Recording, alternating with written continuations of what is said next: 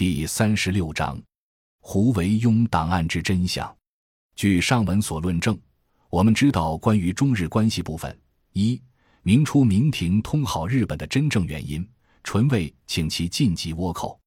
在日本方面，征西府借海贼寇掠所得支撑偏局，一面须与明廷委蛇，借得赏赐贸易之大利，故态度倔强，有恃无恐。征夷府极盼能和明廷缔结正当的外交关系，盼能因而达通商的愿望，但因政局不统一，且阻于南朝之割据，没有进倭的力量。兼知明廷数度来日的使节，都因不明国情而发生严重的误会。日本使节则因其非代表整个国家，不能进倭，且有时无正式国书和商人冒名入贡因而入寇的魁格，使明廷不敢接待。在明初十数年中，虽努力交涉，用境外交上恫吓讲理示会的能事，但倭寇仍不因之稍减，对方仍蛮不讲理，明廷不得已改采下策，却仍藕断丝连，企图贯彻前策。二，明太祖列日本于十五不争之国，是在洪武六年以前，和如遥贡博及绝交时根本无关。三，如遥贡博是纯出捏造。即使有如遥其人，亦与胡案无任何联属。四林贤下海招倭事，据记载上之矛盾及时间上之不可能，亦可决为必无。虽正出官书，不足置信。关于胡案部分，一云奇事件出于中人附会，也许即由邵荣谋叛事转讹；二刘基被毒，出于明太祖之阴谋，胡惟庸就与刘基有恨。不自觉地被明太祖所利用，胡下狱后图节窥见明太祖欲兴大狱之意旨因，以此上告，商号亦受朝廷旨，发起因事，胡案因起。同时，图节等因触明太祖私隐，亦被杀灭口。三战成共使事及汪广洋且从死事，都只是胡惟庸和廷臣连带下狱的偶然口实，不过借此使人知胡失宠。无形中是以言官使其攻击胡氏，因以罗织成玉的一个过程而已。四李善长欲与封记史原氏根本无关系。明史朱书所记封记史最荒谬不可信。李善长之被株连，其冤亦在当时谢晋所代草之王国，用书辞辨之甚明。胡惟庸的本身品格，据名人朱书所记，是一个消华阴险、专权数党的人。以明太祖这样一个十足自私惨刻的怪杰，自然是不能相处在一起。一方面深虑身后子诺孙若，生怕和他自己并肩起事的一般功臣宿将不受治愈，因事已廷臣，有主张的施行一系列的大屠杀。胡案先起，即以李案；晚年太子死父即以蓝案。胡惟庸的被诛，不过是这一大屠杀案的开端。胡案的组织过程。根据当时的公司记载，很显然的摆露在我们的面前。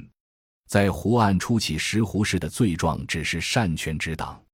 这条文拿来杀胡惟庸有余，要用以千万诸勋陈素将，却未免小题大做。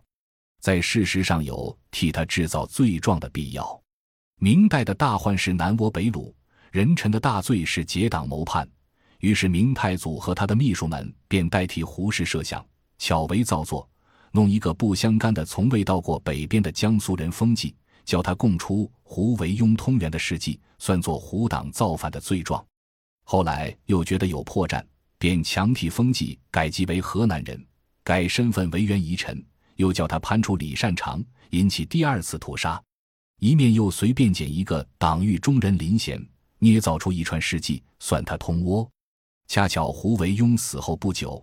日使或日商来华因吴国书被明廷解责，他们就把这两件事并为一事，装点成有因果关系。再加上洪武六年前所纂的《皇明祖训》中的文正，这反情变成铁案了。同时，中日关系因倭寇问题恶化，明廷敢于外交的失败，不得不采取下策，闭关自守，却又不愿自称失败，以及藩属。就大肆宣传，名正言顺地把绝倭的责任委在莫须有先生的如窑头上，为取信于天下后世记，又把事特别写在大告中，教全国人读。一面又在祖训首章加入小注，于是胡惟庸之通鲁通倭成为信验，明廷也从此脱卸了外交失败的耻辱。除上文所说的政治的国际的关系之外，胡案构交的因素还有经济的阶级的关系在鼓动着。明初连年用兵，成员疲弊之后，亦以兵荒天灾，国库齐出；一面又因天下未定，不能不继续用兵。明太祖及其部属大抵都出身卑贱，自来就不满于一般专事克削的地主巨商，因此除不断用喜富民的政策以夺其田产以益军事外，又不断的寻出事来责匪二世，履行大狱的目的只是错财筹款。最显著的如《明史·刑法志》所记郭桓事件，郭桓吏部侍郎也。帝以北平二司官吏李煜、赵全德等与桓伟监吏，自六部左右侍郎下皆作死，赃七百万。此连指省诸官吏，系死者数万人，合赃所计借遍天下，民中人之家大抵皆破。只是一疑心，就筹出七百万的大款。这是一件最便当的生财大道，又如空印事件，十五年空印事发，每岁布政司抚州县利益户部和钱粮军需诸事，以到远御持空印文书，御部伯即改以为常。即使第一有奸，大怒，论诸长立死，左二榜百数鞭，也只是一疑心，把天下的财政官长都杀了，杀头与鸡眉相连。这一疑心又自然的筹了一笔大款，胡案、蓝案的副目的也不外此，在这一串党狱中，把一切够得上级没资格的一起给网进去，除了不顺眼的文官、桀骜的宿将以外，他所特别注意的是由大地主充当的粮长和大富豪充当的盐商，如大告三编所举出的余友李茂实、陆和仲和他叔所记的浦江正事、苏州沈氏朱玉。均足以证明此狱的动机。另一方的明太祖自身出身寒贱，济己资流，且又复姓猜嫌，深恐遭知识分子所讥刺。在他出起事的时候，不能不装作礼贤下士的神气，借作号召，即至大事已定，便不惜吹毛求疵，履行文字之欲。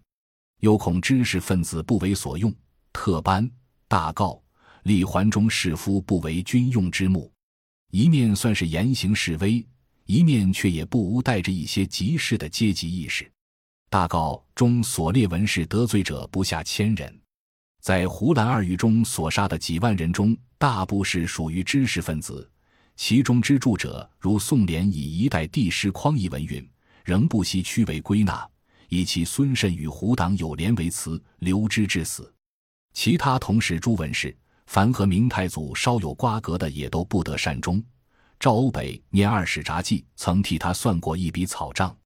另一方面，却极力设学兴教，仅用宋德一留克博寡恩的教师，用领路行则造就出一批听命为谨的新知识分子出来，做皇帝个人的训仆，来代替老一辈的士大夫。这是明太祖巩固军权的方法，也是这几次大狱的起因。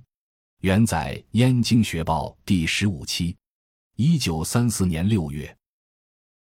感谢您的收听，本集已经播讲完毕。喜欢请订阅专辑，关注主播主页，更多精彩内容等着你。